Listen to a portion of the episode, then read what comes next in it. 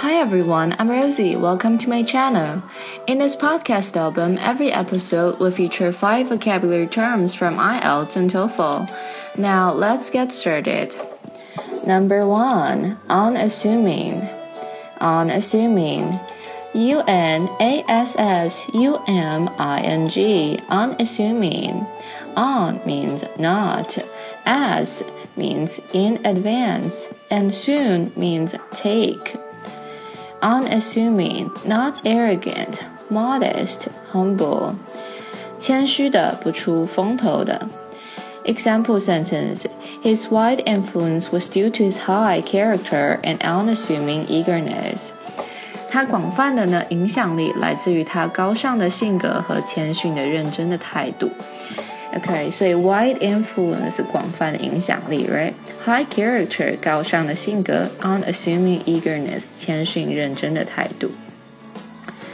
The next one, unprejudiced, unprejudiced, U N P R E J U D I C E D, unprejudiced.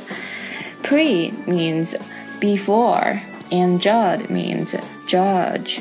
Okay, unprejudiced unbiased, impartial, just, fair, square, objective, 公平的，没有成见的。Example sentence We found the senior citizens group to be the most unprejudiced of all our fundraising organizations, as they treated all the various ethnic groups equally.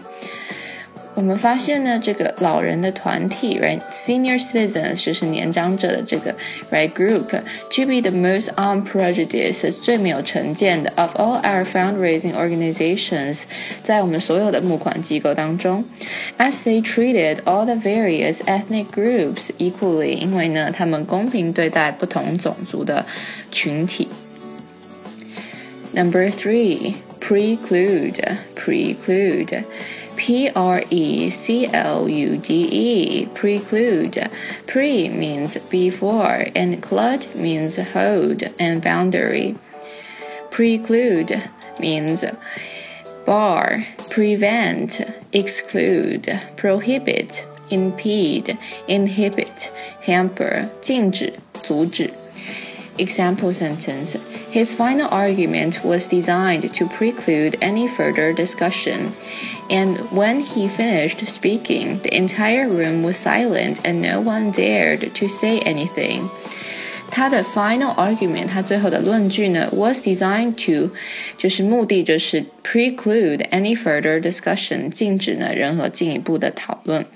And when he finished speaking，当他说完话的时候，the entire room was silent，全场呢一片的静默，and no one dared to say anything，没有人敢再说任何的话。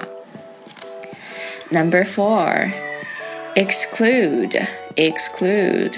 E X C L U D E, exclude. X means out, and clude means hold or boundary.